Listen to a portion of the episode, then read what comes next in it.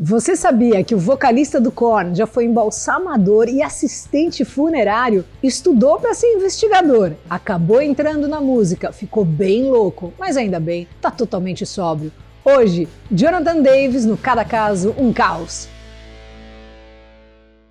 Olá, eu sou a Luca, sou locutora, também estou no estágio em psicologia e aqui no Cada Caso um Caos tem vídeo toda semana, tudo feito bolo da Pombo Produções. Aí, Rafa! E hoje tem a participação do nosso psicólogo raiz, querido, o Mário Sérgio Picorelli, ele é muito gente boa. E você que curte o programa agora também pode ser membro no canal, sabia? E também pode ser um apoiador, o QR Code tá aí na tela, então entra aí apoia.se barra cada caso um caos ou aceita as pics, cada caso um caos, arroba gmail.com. Jonathan Hosmond Davis nasceu na Califórnia dia 18 de janeiro de 71. É filho da Holy Mary Chaves, que era atriz e dançarina, e do Rick Dwayne Davis, que era tecladista, que tocou com caras assim, tipo, primeira linha, tipo Frank Zappa, Buck Owens. O Jonathan chegava em casa da escola, pegava um instrumento, sentava com o pai que explicava como a parada funcionava. Mas isso era quando ele estava em casa, né? O que era bem raro, o pai vivia viajando. Nessas de correr atrás da carreira, o pai do Jonathan não parava, estava sempre aí nesse esquema de estrada, e isso, claro, teve o preço. Enquanto trampava na produção da famosa peça Jesus Christ Superstar, a mãe acabou se apaixonando pelo mano que interpretava logo quem, hein? O Judas. Nessas, os pais se divorciaram quando ele tinha 3 anos, mais ou menos na mesma época que as crises de asma começaram a atacar. E não era um coffee coffee não, era tossinha não. Ele quase foi dessa quando tinha 5 anos. Até os 6 anos, mais ou menos, ele vivia no hospital, tomando uns remédios assim hardcore para que ele não morresse sufocado. Além disso, como exame de rotina, ele tinha que tirar sangue pela artéria femoral, aquela grandona da coxa, e a parada era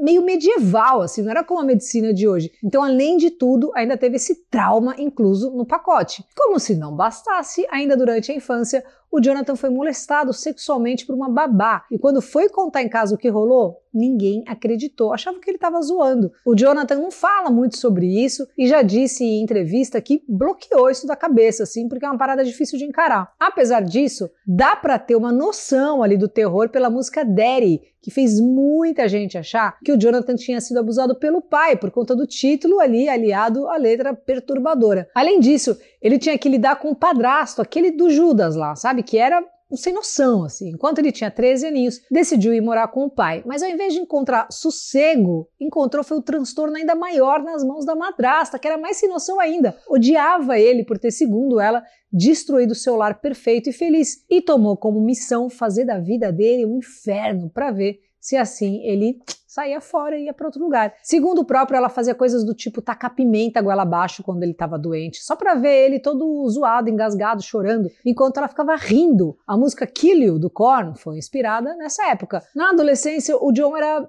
diferente, assim, né, da maioria. Tocava gaita de fole, usava saia, maquiagem, pique nosso querido Kurt Cobain. Tem episódio dele aqui, o Robert Smith também, do The Cure. Mas o que para ele era só uma maneira, né, de se expressar, para os colegas era motivo de bullying. E enquanto a galera escurraçava e batia nele, os professores, ao invés de ajudar, é muito surreal, né, eles davam risada, chamavam ele de bicha, mandavam ele fazer aconselhamento para gays, meio que para tratar esse problema. Um negócio assim absurdo. Adendo, o apelido dele na escola era HIV. Geral pesava na dele por conta disso, a ponto dele mesmo questionar a sua sexualidade. Numa dessas, acabou se envolvendo sexualmente com um cara mais velho, num relacionamento que logo virou abusivo. E o cara ameaçava machucar os pais do Jonathan se ele terminasse. Todas essas experiências viriam a esperar outro som do Korn, Faggot. Além de um grande fã de Duran Duran, o Jonathan também pirava em filmes de terror. E inspirado nisso ali com seus 16 anos, descolou um trampo compatível ali com seus gostos, né? Embalsamador e assistente de agente funerário. E ele gostava, tanto que fez um curso profissionalizante para ser médico legista e meteu umas autópsias ali, né? Ele conta que nessa época viu umas paradas realmente traumatizantes que fizeram dele assim um cara apático, sem emoções. Esse trampo rendeu para ele um belo de um estresse pós-traumático, foi pesado assim. Ele precisou de anos de terapia, muita funilaria mental para fazer os pesadelos pararem. Nessas, começou a estudar para virar um investigador. Esse era o sonho dele. E estava decidido a seguir essa carreira, é isso que eu vou ser. Mas o destino tinha outros planos ali para o jovem Jonathan. Pela mesma época, ele se consultou com uma vidente, que falou que ele se tornaria o fronte de uma grande banda de rock. E ele abraçou. Começou a fazer um som assumindo a voz da banda Sex Art, numa de fazer a profecia se tornar uma realidade. Durante um dos shows da banda, uma rapaziada de outra gig chamada LAPD cresceu o zóio na voz do menino e chamaram ele para bora fazer um teste. E assim como nosso amigo Robert Plant do Led Zeppelin, né, do episódio passado, foi química instantânea. Assim que o Jonathan Pei, botou a boca no mic, não deu outra. Tava contratado, CLT assinada, e assim estava formado o grupo que mais tarde ganharia a alcunha de Korn. Em 94 estava na pista o primeiro disco auto-intitulado, que além de ser o favorito do Jonathan, era tão inovador, tão pesado, que não só chamou uma pota atenção, como trouxe também uma nova abordagem para o metal, como um todo ali, né, cravando o nascimento do new metal. Junto disso vinham as letras do menino Jonathan, que era uma verdadeira catarse, não só para ele, mas para os milhões de fãs de Korn que se identificavam com a dor dele. E outra, todo o sucesso astronômico que o Korn alcançou, para ele,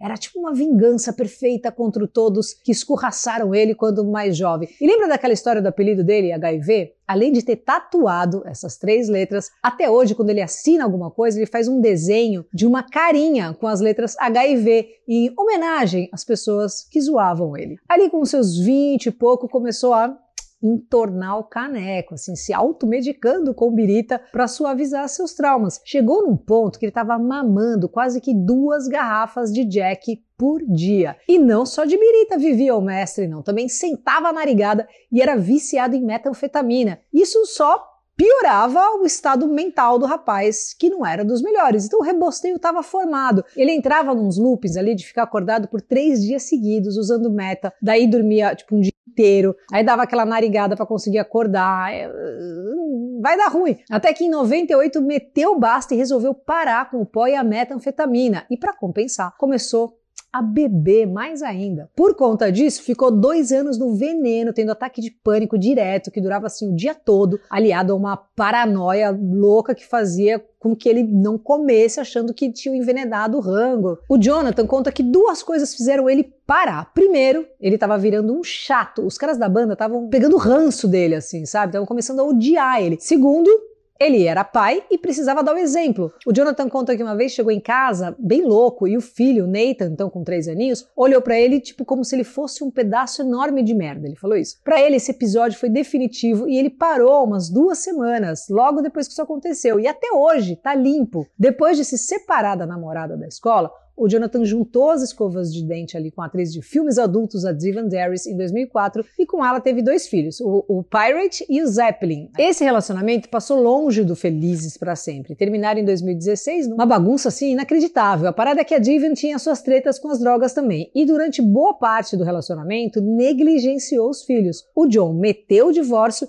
e no mesmo dia que reconheceram firma, a Diven foi encontrada morta, vítima de uma overdose. O Korn lançou em 2019 o disco The Nothing, que, segundo o próprio Jonathan, não foi nada divertido de gravar, porque todo o peso da morte da mãe e dos filhos foi traduzido para esses sons. Durante o processo, ele estava se sentindo assim horrível, muito por causa dos seus filhos, e usou esse disco para passar pelo processo de luto junto com as crianças. Ele ama os filhos, assim, de paixão. Ele fala: eu, eu amo meus filhos mais do que tudo no mundo, como todo bom pai e mãe, né? Pro John, eles são bênçãos que fazem ele querer viver, e é por eles que ele mantém sua sobriedade em dia. Ele, o Jonathan, né, assim como o João Gordo, lembra? Quem assistiu aqui o episódio, pode ver ali, né? É um verdadeiro sobrevivente e disse que trocou os vícios ali pela música. Então, enquanto tá todo mundo enfiando o pé na jaca nas tours do Korn, ele tá suave, quietinho no busão, compondo. Quando não tá trampando, tá jogando os videogames ali, também é viciado, né? Que nem o nosso companheiro Daryl Malakian do System of Adão. Clica aí no card para ver o episódio dele também. E quando perguntado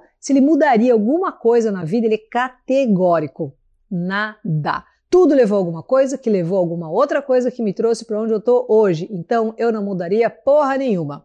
Fecha aspas. Vida longa, então, aí, ao pai do New Metal, Jonathan Davis. Para falar sobre, vamos ver o nosso querido psicólogo raiz, gente boníssima, tava com saudades. Vamos ver, fala aí, Mário Sérgio Picorelli. Luca e pessoal, um grande abraço. É um prazer enorme e fico muito agradecido por fazer parte de mais um episódio do Cada Caso um Caos. O roqueiro de hoje é o Jonathan Howson Davis, com sua história de vida surpreendentemente sofrida. Coincidência, porque eu já participei de outro episódio do Jonathan Davis nesse canal e na ocasião me detive sobre o evento abusivo perpetrado por sua babá quando ele tinha três anos de idade e falei sobre a pedofilia feminina, assunto pouco conhecido e abordado. O relato da Luca sobre o Jonathan traz um momento de rara beleza que é poético mesmo, quando o nosso artista toma a difícil decisão de se abster do álcool. De acordo com o relato, o primeiro clique se deu quando ele percebeu que estava sendo um alcoólatra chato para seus colegas de banda que estavam começando a odiá-lo. O segundo momento foi quando ele, ao chegar em casa, alcoolizado, enxerga no olhar do filho de três anos como se fosse um espelho que refletisse o mais profundo de si, ou como se fosse um relâmpago que iluminasse rapidamente a escuridão. O terrível sentimento de ser como um pedaço enorme de merda. O que podemos pensar sobre esse momento tão redentor e humano e que parece ter mudado a vida do Jonathan? É sempre muito comovente quando somos confrontados com uma verdade interna e inconveniente, posto que tendemos a afastar da nossa consciência aquele que consideramos ser os nossos pedaços enormes de merda. Que no caso do Jonathan, esse pedaço enorme de merda pode ser entendida como um olhar desqualificado qualificado sobre si mesmo por causa do uso destrutivo do álcool. Chegar a esse ponto de desnudamento, como Jonathan chegou, requer muita coragem e é o resultado de uma luta interna de titãs, porque envolve o encontro dos impulsos mortíferos e agressivos que nos compelem à destruição e os impulsos de vida que nos impelem a encontrar uma saída mais amorosa e menos destrutiva para a nossa existência. Se por acaso o texto da Luca fez vocês pensarem que a mudança do Jonathan foi algo mágico, instantâneo, epifânico, podem desidealizar, porque até para trilhar o caminho da mudança positiva é preciso pagar um preço alto. O álcool deixa sequelas orgânicas e, dependendo do caso, deixa dependência física. Lutar com isso e com a desqualificação do próprio self, o famoso pedaço enorme de merda, pressupõe se dar conta de quão perto você chegou do perigo. Isso pode causar uma certa tristeza, raiva e culpa. A reparação é um processo doloroso e requer a reconstrução de um novo olhar mais amoroso sobre você e sobre sua vida. Bem, pessoal, deixo o meu abraço e até a próxima.